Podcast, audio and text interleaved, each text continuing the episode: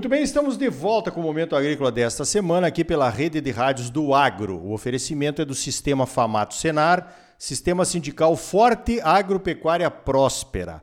Olha só, o Brasil não tem tradição de sair para vender os seus produtos agropecuários pelo mundo afora. Normalmente acontece que os países interessados é que vêm comprar de nós. Isso aconteceu com a soja, Está acontecendo com o milho, aconteceu com as carnes, mas agora parece que esse negócio está mudando. Então, o Itamaraty, o nosso Ministério de Relações Exteriores, né, organizou a primeira missão brasileira para quatro países do Sudeste Asiático, conhecidos como ASEAN. A CNA, que está tentando promover os produtos da agropecuária brasileira aí pelo exterior, não poderia deixar de estar presente nesta missão.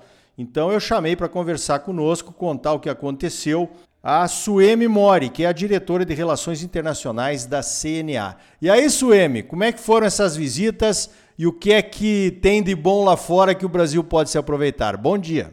Bom dia, bom dia, Areoli. Obrigada, obrigada pelo convite para estar aqui falando para o seu público. Então, foi uma agenda intensa, né? Foi a primeira vez que o Itamaraty promoveu uma, uma missão para países da ASEAN.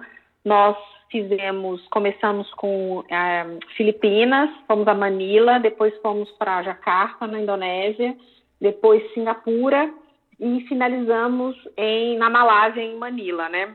Foi representante do setor privado, era uma missão formada por representantes do setor privado com a liderança do Itamaraty e apoio da Apex e do Ministério da Agricultura. Apesar de não ser uma missão do agro, é, o agro dominou completamente a, a, agenda né, dos representantes, todos que estavam lá. É, mais de 90% eram representantes do nosso setor. É uma região do mundo que cresce muito em demanda por alimentos, porque cresce a, tanto renda quanto população, e isso se, se concretiza também né, como, como um aumento da demanda por alimentos.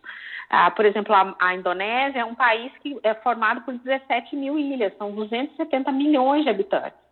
Eles não têm condição de produzir, eles têm uma dependência por, pela importação de alimentos muito grande. Com essa missão, o que, que foi possível? Né? Tanto a gente conhecer a CNA e quem estava presente, os, os, outros, os outros participantes, conhecer o ambiente de negócios, conhecer a, as perspectivas de crescimento e prioridades desses países, é, e estabelecer contatos diretos, porque além de seminários organizados pelo Itamaraty com o, pela embaixada né, nós também tivemos reuniões individuais com empresas interessadas em se instalar no Brasil, empresas, empresas interessadas em comprar do Brasil, começar a comprar produtos agropecuários e aumentar a compra desses produtos, né? Singapura, por exemplo, a gente fechou agora, né? O Brasil encerrou as, as negociações do, via Mercosul com Singapura, é a primeiro, é o primeiro acordo comercial que o Mercosul, que o Brasil fecha com um país da Ásia, isso é um marco muito grande, então foi importante a gente falar também. Essa atenção que o Brasil começa a dar mais para os países da ASEAN é muito interessante, especialmente para o nosso setor. Né? No segundo semestre, no início do segundo semestre desse ano, o Brasil recebeu, recebeu o status de parceiro de diálogo setorial da ASEAN. É, isso eleva o nosso, a nossa condição como parceiro de negócios dos países da região. Então, foi muito importante a gente estar tá, tá acompanhando isso. Com certeza, são países que têm um consumo muito grande em função da sua população, né? E evidentemente que essas iniciativas aí de abertura de novos mercados não é para vender mais soja, mais milho, né, que são commodities que já vendemos bastante. É claro que também para isso, mas não só para isso. Tem os feijões e pulses, tem frutas, tem tantas outras coisas que o Brasil também pode oferecer para esses países, sem dúvida nenhuma. Aliás, esse, né, Suemi, é um dos objetivos dessa abertura dos três escritórios da CNA, justamente nessas regiões ou próximo delas, né? Isso, a CNA abriu. No ano, no ano passado, nós abrimos escritórios em Xangai, o primeiro escritório internacional da CNA aberto foi em Xangai no começo do ano passado. No final do ano nós abrimos em Singapura e este ano, em fevereiro, nós abrimos em Dubai, né? Então, assim, o foco da CNA para o apoio à internacionalização das empresas está no Oriente Médio e na Ásia.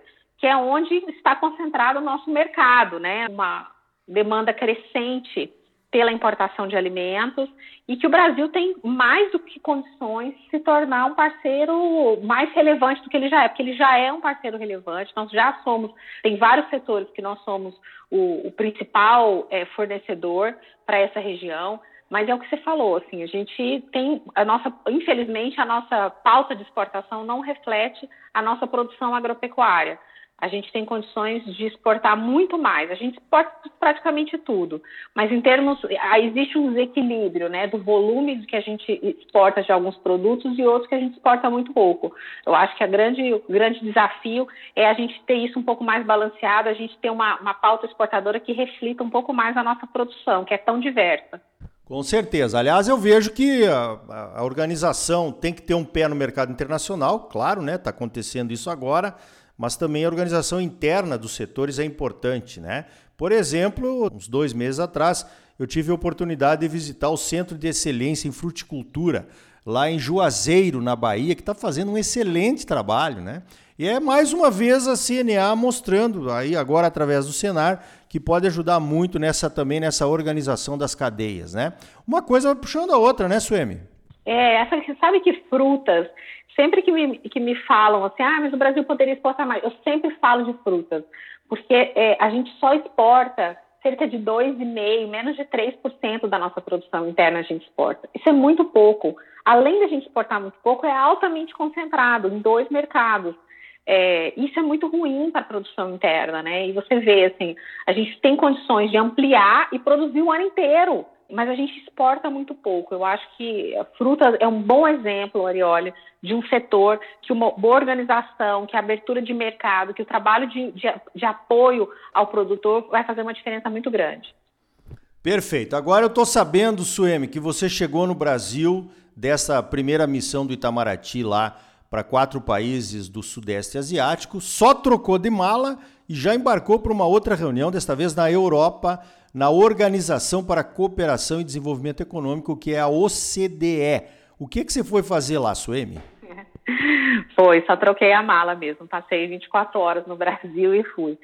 A OCDE promoveu uma mesa redonda sobre agricultura. O organizador foi um grupo, existe um grupo dentro da OCDE que chama-se BIAC, Business at OCDE, que é um grupo formado por representantes do setor privado, que eles funcionam como um grupo consultivo aos governos, que estão representados na OCDE, né?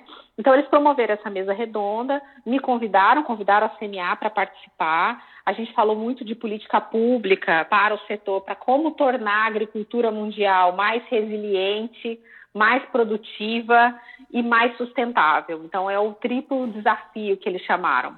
Então, o que eu fui lá foi levar um pouco da nossa experiência, dizer como é que a gente conseguiu chegar onde a gente conseguiu. A nossa história é muito recente, né, Arioli? De ser essa potência agroexportadora que nós somos, essa, esse produtor tão relevante de alimentos no mundo.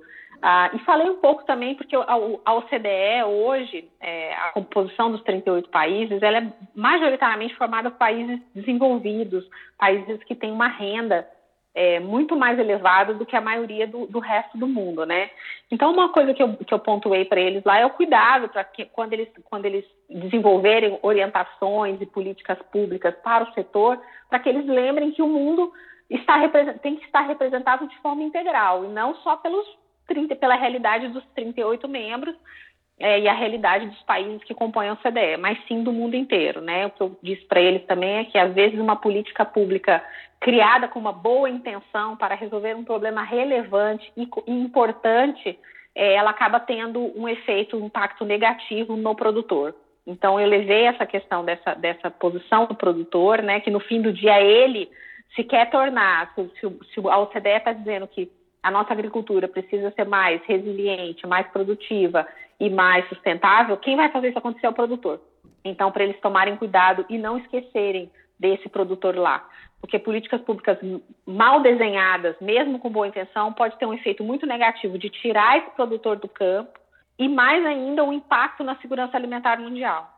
Positivo. Aliás, o Momento Agrícola tratou basicamente sobre isso em um dos seus blocos, aqui o bloco de notícias internacionais, essa questão das ameaças das políticas públicas aos produtores que acaba acontecendo no mundo inteiro, até nos países desenvolvidos, né? Olha só, nós conhecemos um pouquinho do trabalho então que a CNA faz em nível internacional no interesse dos produtores rurais aqui do Brasil. Eu conversei com a Suemi Mori, ela é a diretora de Relações Internacionais da nossa CNA. Suemi, parabéns pelo trabalho, obrigado pela tua participação aqui no Momento Agrícola. Obrigada, Arioli, parabéns pelo trabalho que vocês estão desenvolvendo aí. Então tá aí. Olha, essa organização de entidades na procura de novos mercados para os nossos produtos agropecuários é fundamental para o Brasil continuar aumentando nossas exportações e as oportunidades para os produtores brasileiros. Que ótimo que a CNA está realmente engajada nesse intuito. No próximo bloco, continuamos a falar sobre oportunidades para os produtores do Brasil. Vamos falar sobre feijões e pulses. Vamos conhecer as iniciativas do IBRAFE, o Instituto Brasileiro do Feijão e Pulses, para promover essas culturas aqui no Brasil e no mundo. Sistema Famato Senar. Mobilização total para garantir um agro cada vez mais forte em Mato Grosso. É bom para os produtores, mas é muito melhor para o nosso estado e para a nossa população. Não saia daí. Voltamos em seguida com mais momento agrícola para você. Música